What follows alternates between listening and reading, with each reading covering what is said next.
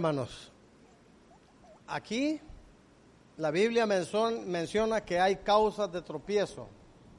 Para que un cristiano se detenga, para que se vuelva atrás o lo que es peor, para que sea desechado. Palabra de nuestro Señor Jesucristo. Leemos la palabra. Gloria a Dios. Leemos la palabra honrando al Padre, al Hijo y al Espíritu Santo. Dijo Jesús a sus discípulos, imposible es que no vengan tropiezos, mas hay de aquel por quien vienen. Vuelvo y repito, es imposible es que no vengan tropiezos, mas hay de aquel por quien vienen. Levante sus manos ahí donde está, cierre sus ojos, vamos a orar y pedirle al Señor pues que nos ayude. Padre, en el nombre poderoso de Jesús, te pedimos en esta noche, Señor, que nos ayudes, que las palabras que salgan de nuestra boca sean las palabras correctas para la buena enseñanza, Padre, que tu Santo Espíritu sea guiándonos en esta noche para que seas tú, Señor, obrando en cada uno de nosotros y que nos dejes en nuestro corazón un rema, Señor, un rema para que al final de esta enseñanza, Padre, sea tu palabra la que nos guíe, para que seas tú, Señor, obrando en el nombre poderoso de Jesús. Toma control de esta reunión, toma control de nuestras palabras y toma control de cada uno de nosotros en esta noche. En el nombre poderoso de Jesús, Señor. Amén y amén. Gloria a Dios. Vamos a, hablar en esta noche de algunas, vamos a hablar de cinco causas de tropiezo. Yo creo que es definitivo que hay más causas, pero vamos a hablar de algunas, creo que son las más, las más cardíacas. Vamos a hablar de la número uno, nos vamos a ir directo a, a la materia y vamos a hablar de las raíces de amargura. Raíces de amargura. Vamos a irnos a la Biblia y vamos a hablar de Hebreos 12.5. Hebreos 12.5. La Biblia dice en Hebreos 12.5, mirad bien, en la, en la versión de la Reina Valera, dice, mirad bien, no sea que alguno deje de alcanzar la gracia de Dios. Mire qué difícil, hermano, mire qué difícil. Dice, mirad bien, no sea que alguno deje de alcanzar, dice, ¿Por qué es la salvación, hermano? Es por, es por gracia. Miren que alguno no deje de alcanzar la gracia de Dios, que brotando una raíz, ¿de qué dice? O se estorbe. Y por ella muchos sean contaminados. Mira, hay otra versión en la Biblia de las Américas, dice, dice la versión en la Biblia de las Américas, cause dificultades. Dice, mire, mirad bien que nadie deje de alcanzar la gracia de Dios, de que ninguna raíz de amargura brotando cause dificultades y por ella muchos sean contaminados. Fíjate, dos, dos, dos palabras diferentes. Una dice os estorbe y la otra dice cause dificultades. Pero lo más tremendo es que dice que dejemos de alcanzar la gracia de Dios dejemos de alcanzar la gracia de Dios, porque una raíz de amargura brote, brote, brote.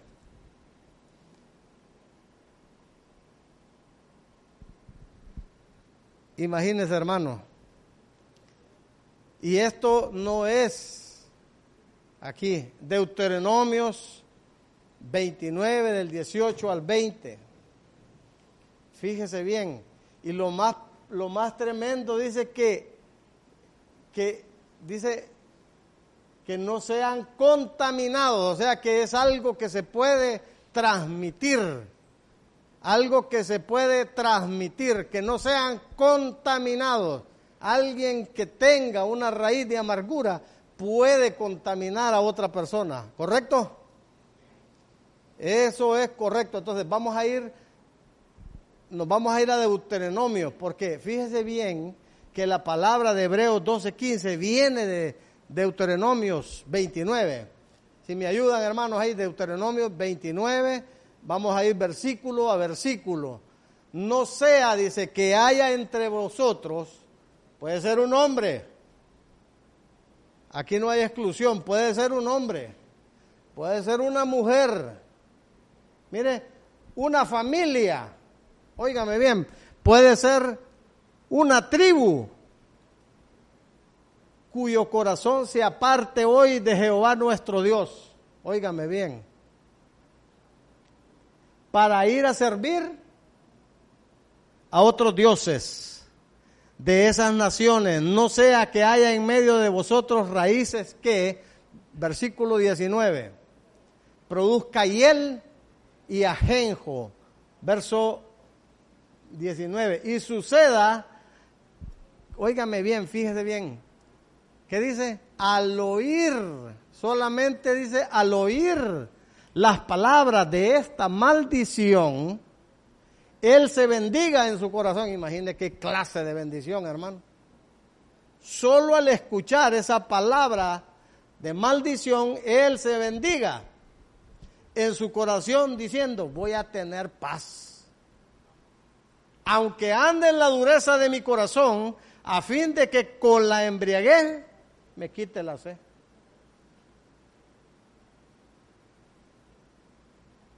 Verso 20, no querrá Jehová perdonarlo, sino que entonces humillará la ira de Jehová y su celo sobre el tal hombre y se asentará sobre él toda maldición escrita en este libro. Jehová borrará su nombre de debajo de él. Tremendo, hermano. Tremendo. Fíjese bien. Fíjese bien. Y él y ajenjo, hermano, significa veneno. Veneno. Fíjese bien que dice que con solo pronunciar esa palabra y usted la escucha, y si esa palabra usted la escucha y la atesora en su corazón y dice con esta palabra voy a me voy a bendecir y con esta palabra voy a vivir, con esa palabra se quede en su corazón, el Señor dice, lo desecha completamente. Fíjese que en una ocasión, hermano, yo comenzaba, comenzaba a, a evangelizar, porque comencé yo a caminar en los caminos del Señor y me gustaba.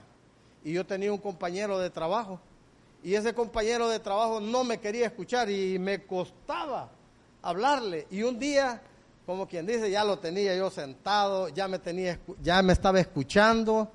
Él me estaba escuchando, ya me estaba preguntando y estábamos frente a su proyecto. Él era un ingeniero civil. Estábamos enfrente de un edificio y ya me estaba escuchando y me hacía preguntas y, y yo lo miraba bastante interesado. Pero resulta que venía el maestro de obra y él le preguntó, le hizo una pregunta al maestro de obra. Maestro le dijo, ¿y usted qué opina de las cosas de Dios? Y él le dijo, eh, mire ingeniero, le dice, cuando yo fui niño, le dijo, yo fui sacristán y yo miré unas cosas terribles ahí dentro de la iglesia. Y mire, aprendí que si no trabajaba, no comía. Y me dijo el ingeniero, ¿escuchaste? Santas palabras. Se levantó y se fue. Entonces esas palabras destilaron un veneno y esas palabras para ese ingeniero las atesoró como una bendición en su corazón y dijo, santas palabras, con esas palabras voy a vivir. Y él nunca más quiso escucharme. Hasta el sol de hoy no lo he vuelto a ver. No sé si él conoció al Señor o no, pero él atesoró esas palabras para él. Él dijo, ¿te das cuenta? Me dijo, si no trabajo, no como. Nunca más me quiso escuchar. Fíjese bien, tenemos un ejemplo en la Biblia. Fíjese bien, Ruth, Elimelech y Ruth como familia tomaron una decisión de dejar Belén. Belén es la casa del pan. Y dice la Biblia que no había palabra, que no había pan en la casa del pan. Y decidieron irse a Moab. Hermano, para un israelita irse a la tierra de Moab, óigame, si esa era una tierra de maldición, el Señor les había dicho que ellos no tenían que tener comunión con Moab. Se van, se muere Elimelech primero, los hijos de, de Noemí se casan con mujeres moabitas, luego se muere Kelión, luego se muere Malión, Malión y después eh, le toca a Noemí, escucha que ya hay bendición otra vez en, en la casa del pan, regresa, ¿verdad? Y cuando regresa, la gente que no se movió de la casa del pan, la salen a recibir. Y en el libro de Ruth 1, 20 y 21 podemos leer que la gente la sale a recibir. Dice en el libro Ruth 1.20, y ella le respondía, no me llaméis Noemí, sino llamadme Mara, porque es grande mi amargura, me ha puesto el Todopoderoso. Verso 21.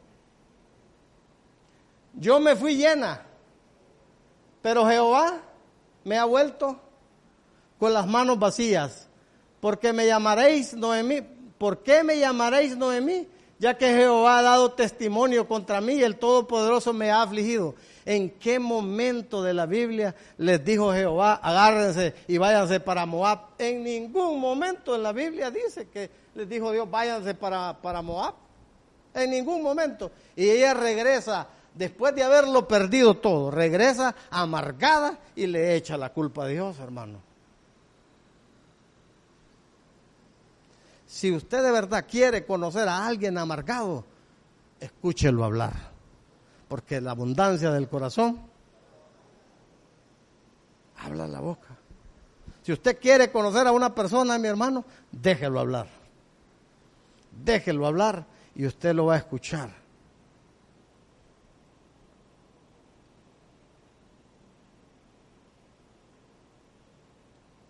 La gente los sale a recibir. Y esta es Noemí. Noemí, pero viene sola. Ay, ya no me llamen Noemí, llámenme Mara, estoy amargada. Porque Dios, me, yo salí llena de aquí, salí con bendición. Lo que pasa es que como no había comida, me fui a buscar afuera, se me murió el marido, se me murieron los hijos, y ahora regreso con esta, que ni siquiera es, ni siquiera es israelita, es una moabita, y aquí regreso, y mire, vengo amargada. Dios yo me salí y ahora Dios me, mire cómo vengo, afligida. Dios nunca les dijo a ellos que se fueran. Pero regresa amargada y echándole la culpa a Dios. Así actúan las personas amargadas. Las personas que se van de la casa del pan. Aquí donde está la palabra, aquí donde está el pan, hermano, se van de la casa y cuando regresan, hermanos, les cuesta regresar. Tienen que pasar dificultades allá afuera. Y cuando regresan, regresan echándole la culpa a las personas que están aquí. Y, de repente usted y yo queremos recibirlos con alegría. Y todavía nos están echando la culpa a nosotros. Pero hay que recibirlos con gozo, con alegría. Porque lo que están ellos es amargados hay que ayudarlos. Están amargados, pero eso es una causa de tropiezo. ¿Por qué? Porque escucharon a otra persona y los contaminó, los envenenó. Y él y Ajenjo les ministraron a ellos. Se dejaron envenenar. Entonces, mi hermano, cuando usted quiera conocer a alguien y le presta los oídos como basurero, hermano, óigame bien, no vaya a ser que se deje contaminar, se deje envenenar. Entonces, cuando usted, hermano, permita que alguien le contamine su oído y agarre una palabra de esas y la bendiga en su corazón, mm, Después va a decir, ya aquí, ya aquí ya no se predica palabra. Y la palabra es abundante, hermano. Y la palabra es rebosante. ¿Por qué no se fueron todos? ¿Por qué solo se fue Noemí? ¿Por qué solo se fue Limelec? Y todos los que quedaron ahí, ¿por qué estaban todos? Porque vos había abundancia en la casa de vos. Porque hay gente que le contaminan el oído.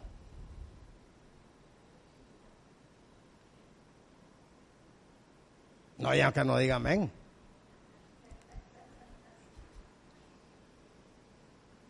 No prestemos los oídos, hermanos. Mire, hay cosas que nosotros tenemos que cuidar. Es el oído. Porque es por el oír que viene la palabra, hermano. Y esa palabra hay que cuidarla, hay que tesorarla. Pero también vienen las maldiciones por el oír. Ahí hay que tener cuidado. Hay que saber discernir. Amén.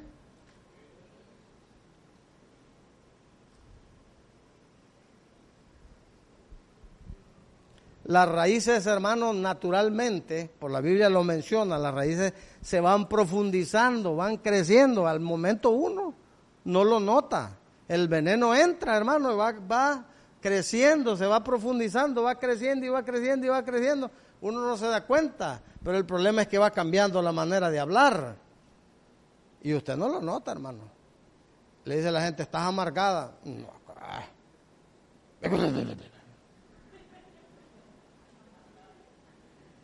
No le pueden decir nada porque las respuestas son de enojo. Sí, eso es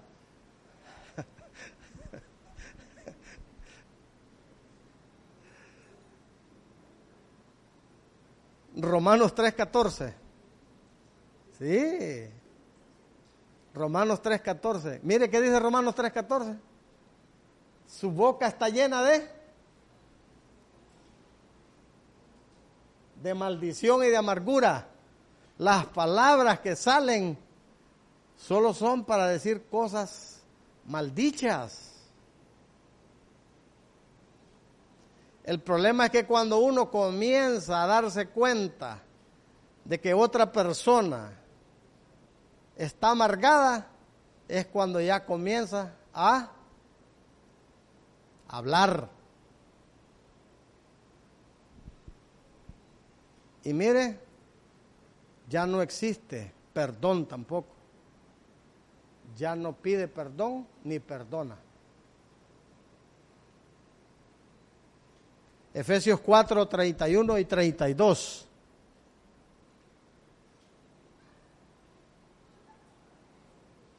Quítese de vosotros toda amargura, enojo, ira, gritería y maledicencia y toda malicia Después de la amargura se vienen desarrollando enojos, iras, gritería, maledicencia.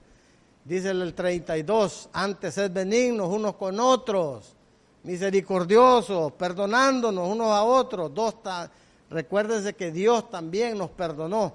¿Por qué? Porque el poder del perdón, hermanos, el poder del perdón desecha toda barrera de amargura. El poder del perdón desecha toda barrera de amargura.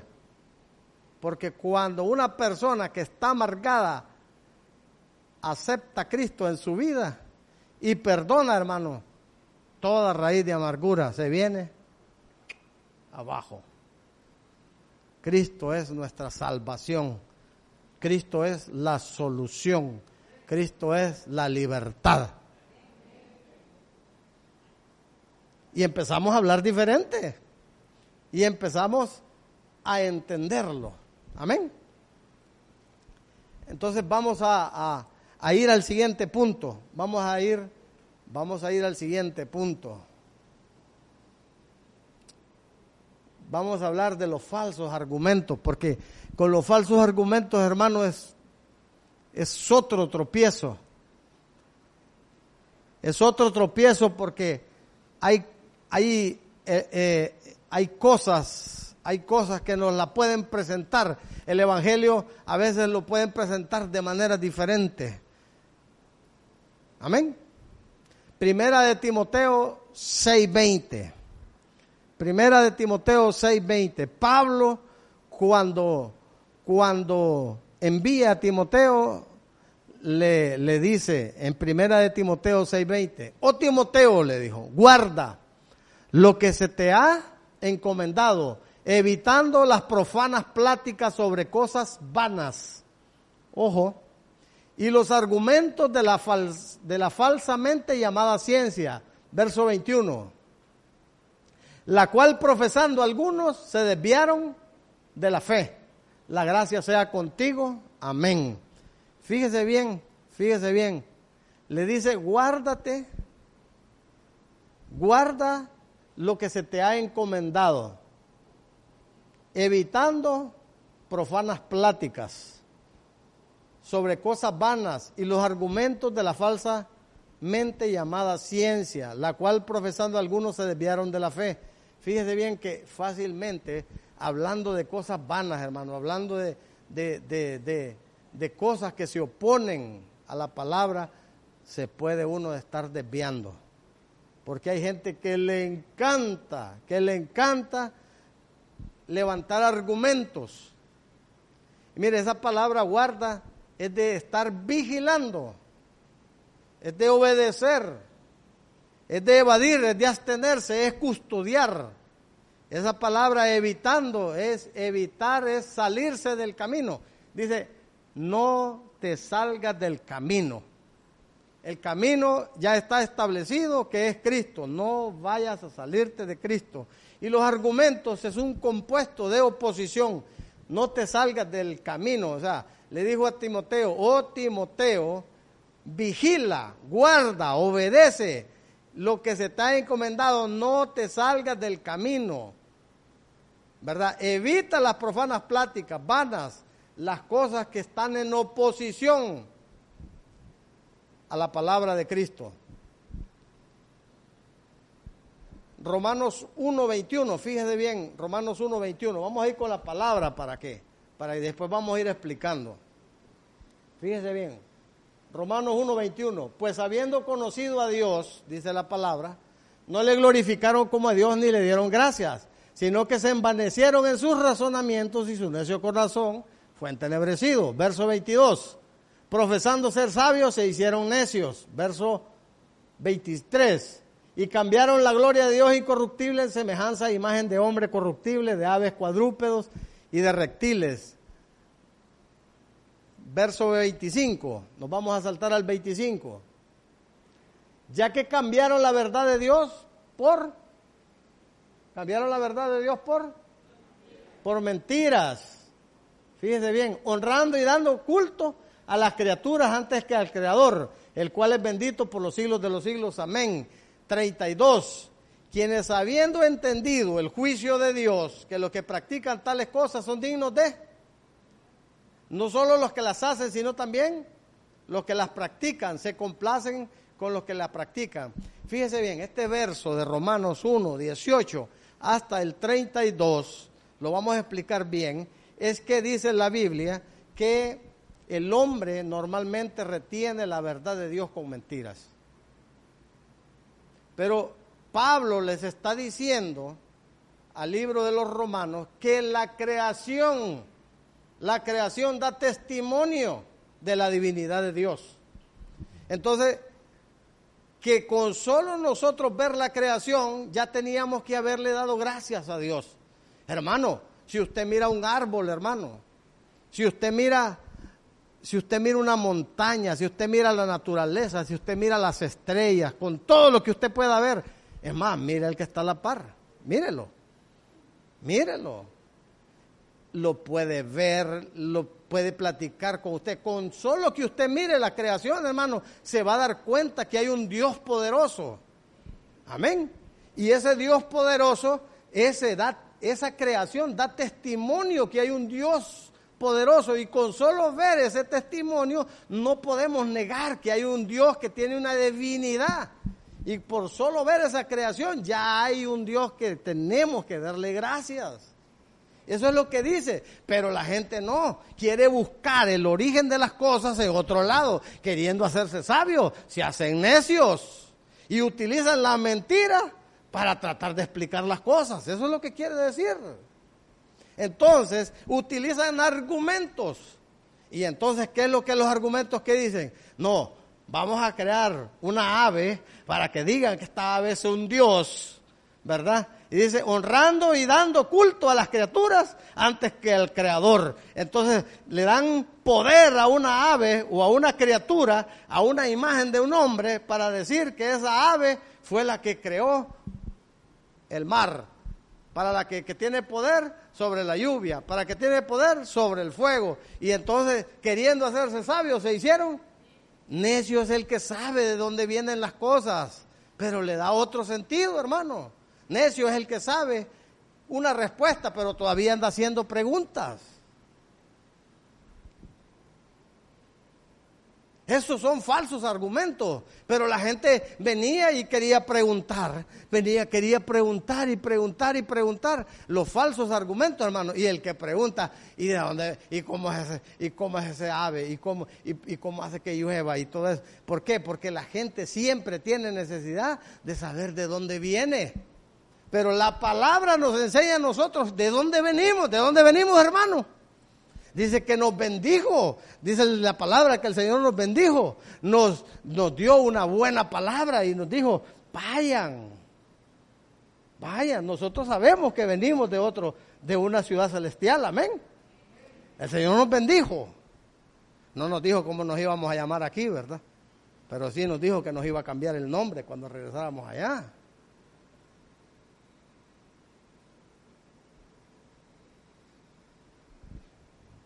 Sí, los voy a llevar a una iglesia en Choluteca, una ciudad hermosa. Oren por esa ciudad, porque si no oran por esa ciudad, entonces, ¿quién va a orar por ella? Oren para que esa ciudad sea una ciudad de bendición. Oren por su pastor, para que su pastor se fortalezca. Oren por la familia de, de su pastor, para que se fortalezca. Oren por su familia, oren por sus hijos.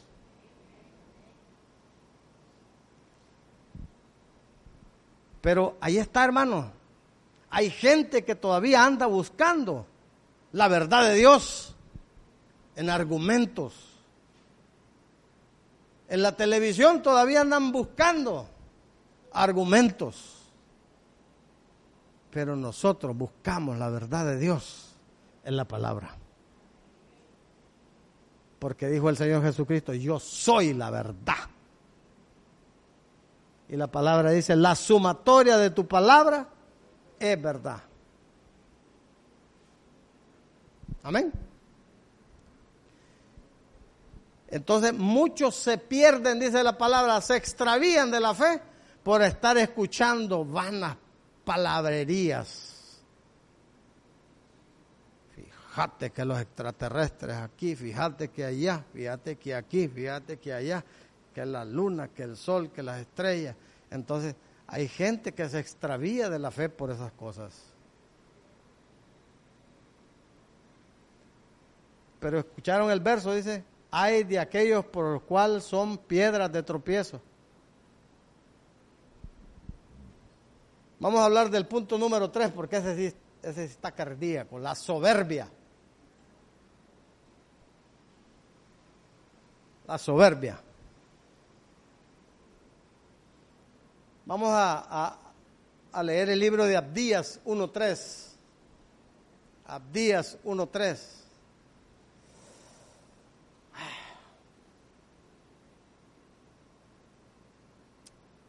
Abdías 1.3 dice, la soberbia de tu corazón te ha engañado.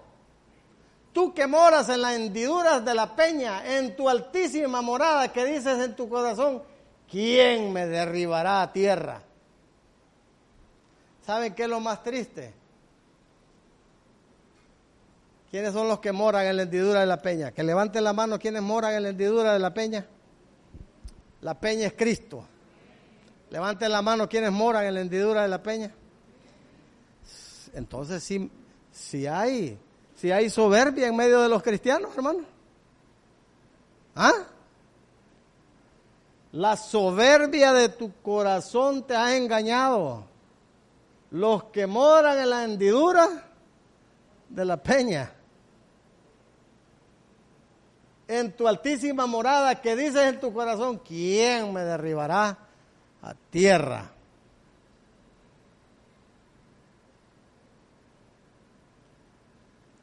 Fíjese hermano que eso es lo más triste, que a veces la soberbia existe en muchos cristianos. Y por eso es que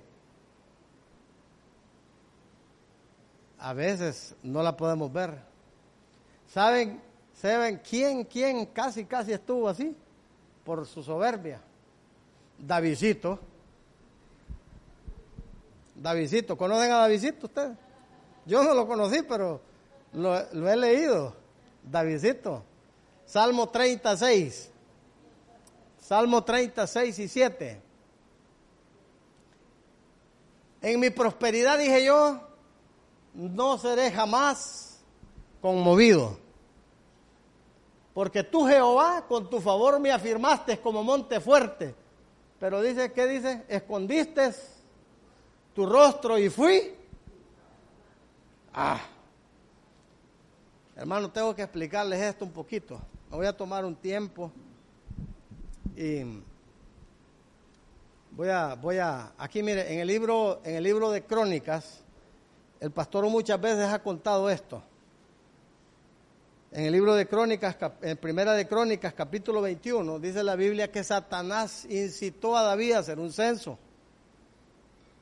Pero el censo no era para saber cuántos, cuántos habitantes tenía Israel.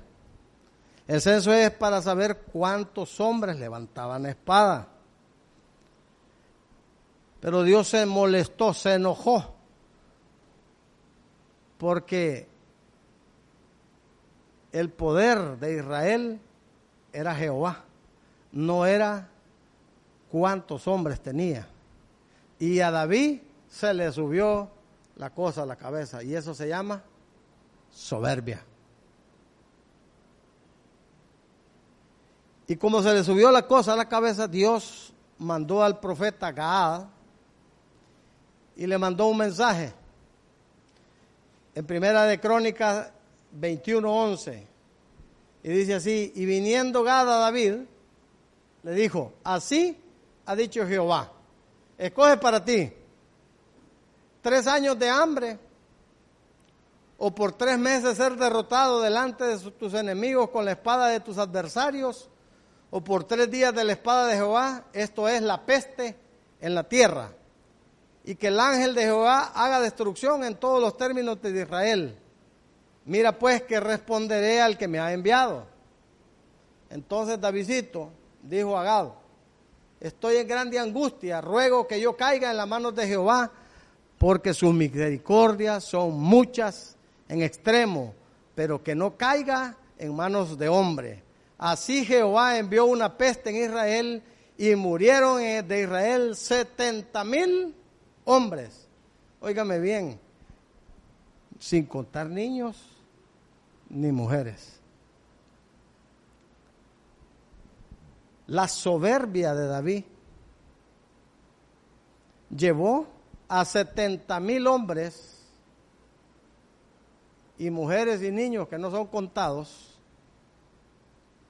a morir por un rato de soberbia. Por eso él dice ahí, cuando en mi prosperidad dije yo, yo nunca voy a ser conmovido. Pero tú, Jehová, con tu favor me afirmaste como monte fuerte, pero ahora escondiste tu rostro y fui turbado. En el Salmo 30, si ustedes leen el título, se van a dar cuenta, dice que era la dedicación al monte. Y si leen los primeros versículos, dice ahí clarito que David se enfermó de esa peste. Y dice que el Señor lo libró de la muerte. Dice ahí, me sacaste del Seol, casi se estaba muriendo casi se estaba muriendo y al final, en el último final, no sé si nosotros hemos cantado muchas veces, hermano. Has ¿Cómo es? ¿Cómo es, pastora? Has cambiado mi lamento en baile, me ceñiste de alegría.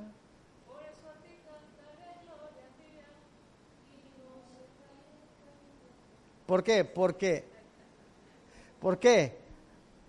Porque David se estaba muriendo de la peste, hermano. Se estaba muriendo de la peste. Y el Señor lo sacó, dice, de la sepultura lo levantó. Me sacaste del Seol.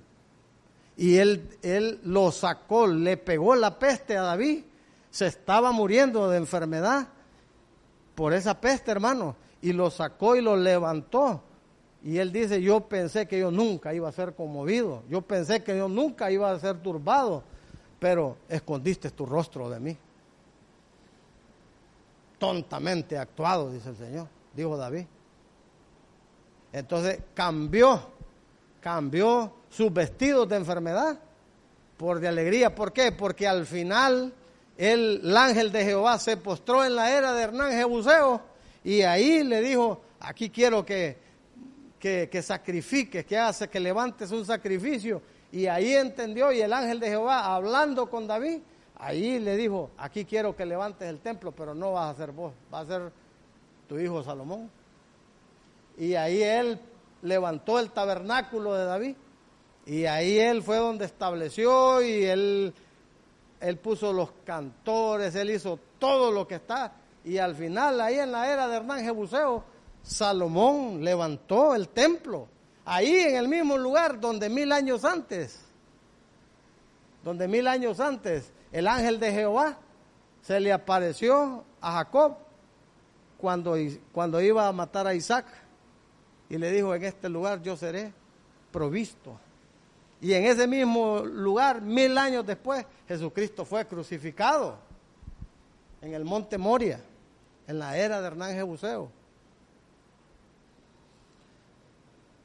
Hermanos, la soberbia, hermanos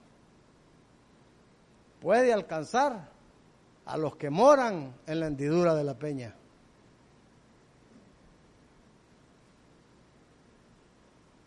Y aunque no digan amén, los miro callados, hermano. ¿No será que me están durmiendo? ¿Ah? Proverbios 11.2. Quiero cerrar este tema de la soberbia. Cuando viene la soberbia, viene también la deshonra, hermano. Más con los humildes está la sabiduría. Amén. Vamos con la otra, la envidia. Oh. Primera de Timoteo 6, 3 y 4.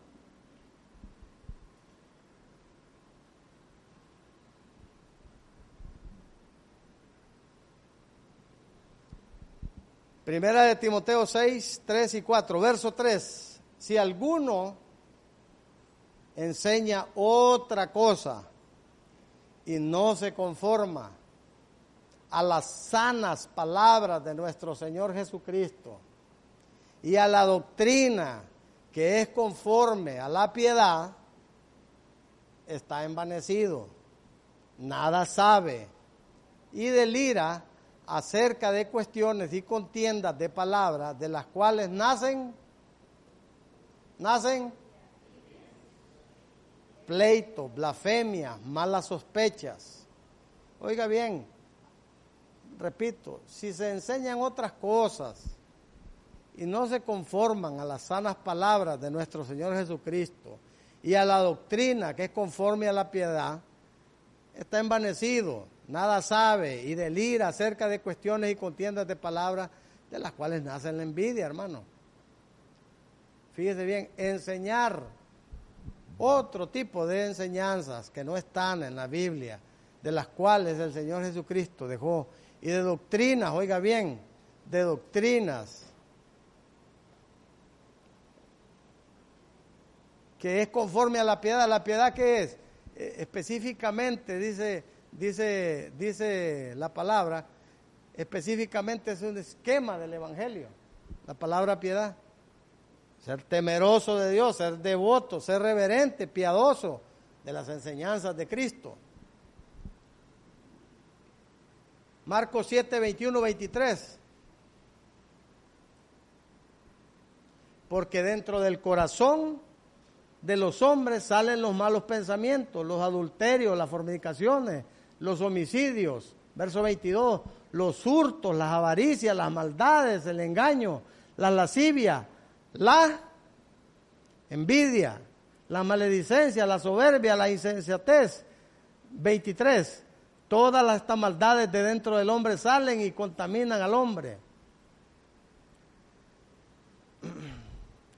Salmo 73, 3.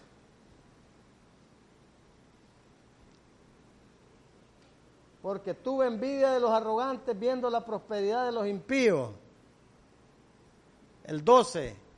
He aquí estos impíos sin ser turbados del mundo alcanzaron riquezas.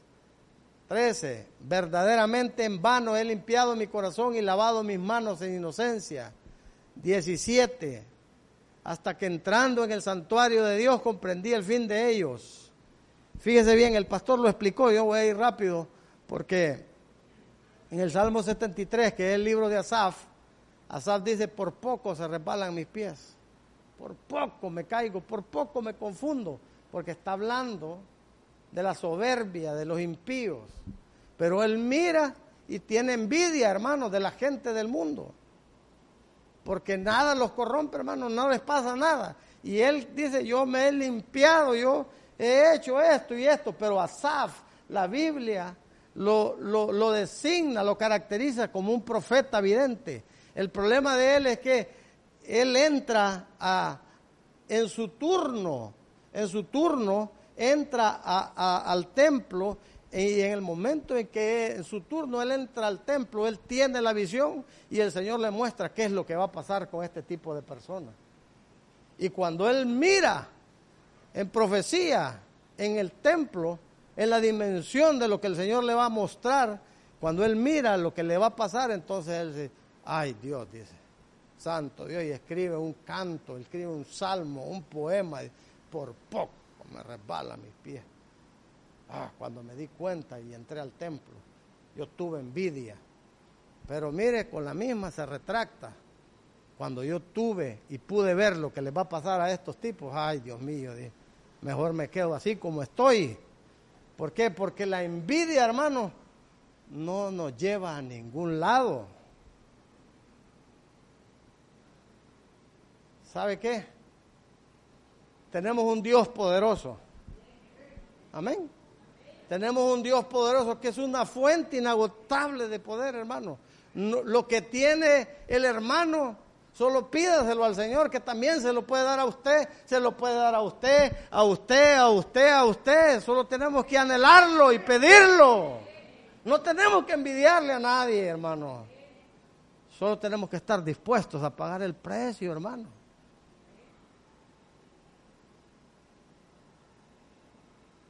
Pidámosle al Señor, pidámosle, es una fuente inagotable.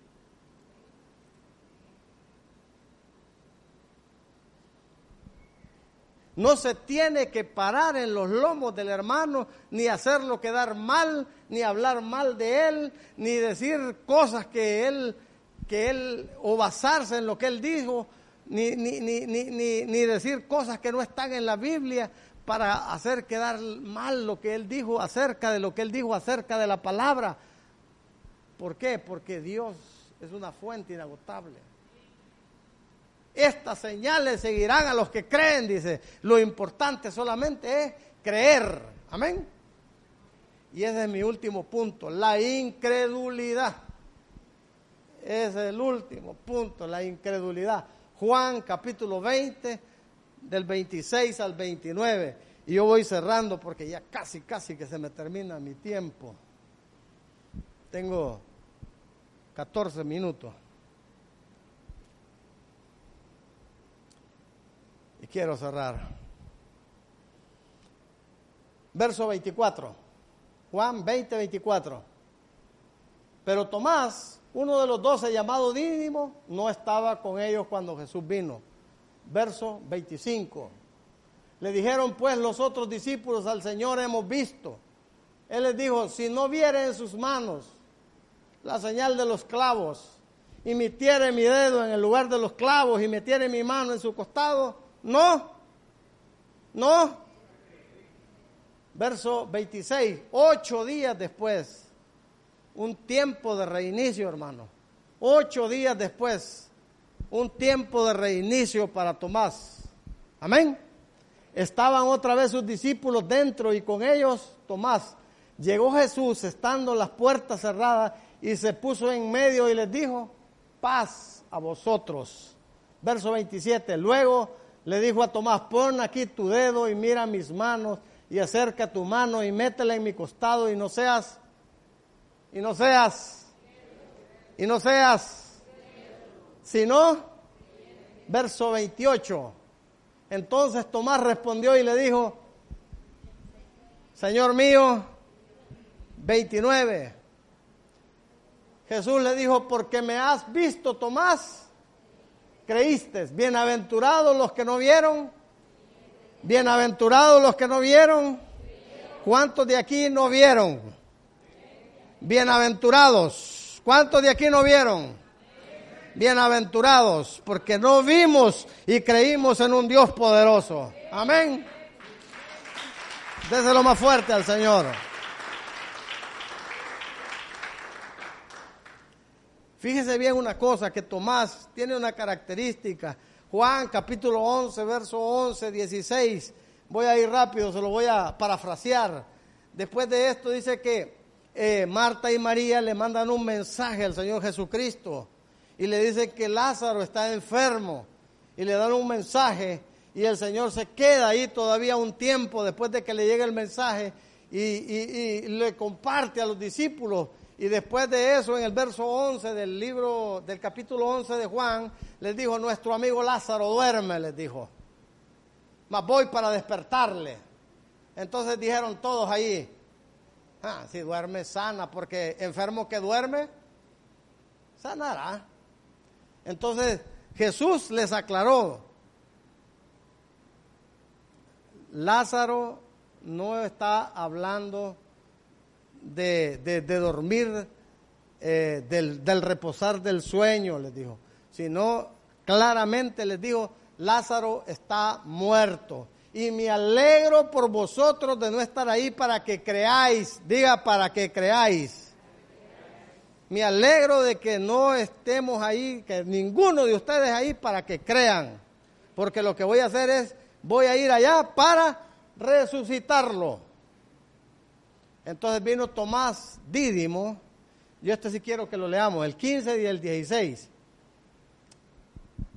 Juan capítulo 11, 15 y 16. Y me alegro por vosotros de no haber estado allí para que creáis, mas vamos a él. Verso 16. Y dijo Tomás, llamado Dídimo a sus condiscípulos, vamos también nosotros para que muramos con él.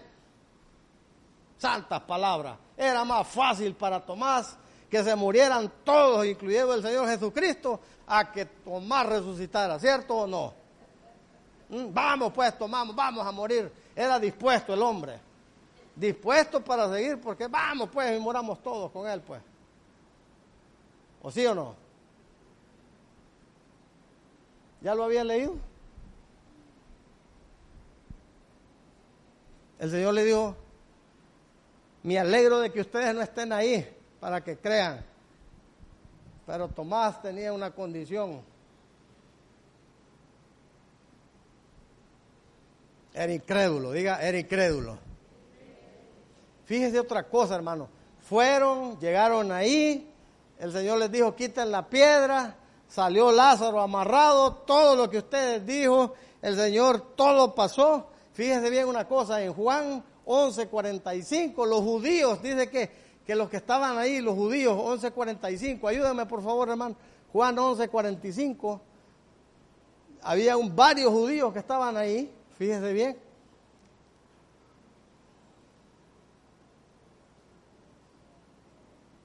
Entonces dice, muchos de los judíos que habían venido para acompañar a María y vieron lo que el Señor Jesucristo hizo, ¿qué dice que hicieron? Imagínense ustedes. Pero Tomás, solo le dijeron a Tomás que el Señor había resucitado. Si no meto los dedos en su costado, yo no voy a creer. Estos tipos miraron el milagro que Jesús hizo. ¿Tomás lo miró o no lo miró? Tomás escuchó cuando el Señor le dijo, yo me alegro que ustedes no estén ahí para que, ¿qué les dijo? Para que crean. Escuchó, miró cuando Lázaro salió de la tumba. Estos tipos creyeron con solo ver, pero la incredulidad estaba matando a Tomás.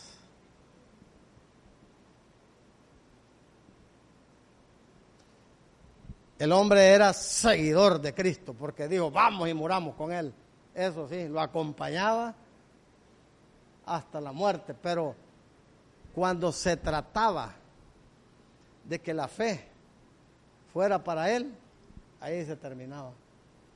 Cuando la fe era para los demás, no había problema. Pero cuando la fe era para él,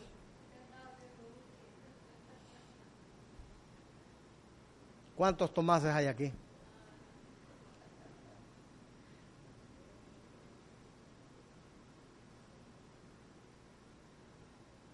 Vamos a orar por los hermanos. Vamos, yo y hermano, y levantan la mano. Y yo creo que el Señor puede sanarlo. Yo creo y levantan la mano. Pero cuando están enfermos, ay hermano, pero es que usted no sabe el dolor que estoy pasando. Vamos a orar por usted. No, hermano, mejor voy a ir donde el doctor. Porque la fe a veces, la, la fe a veces nos falta, la incredulidad nos mata, hermano, cuando se trata de nosotros. Es que este hermano no sabe el dolor que estoy pasando como no es él. Sí. Es que cree que solo es con levantar la mano y orar. Pero como no es él. Yo creo que el Señor Jesucristo levantó a Lázaro, pero que se vaya a levantar él solo, no. Pero el Señor Jesucristo salió, se levantó, hermano, está vivo y aún está esperando para que nosotros y nos vamos a levantar juntamente con Él y vamos a resucitar porque Él está vivo. Y esa es nuestra fe, hermanos. Esa es nuestra fe. Y por eso estamos aquí y seguimos aprendiendo.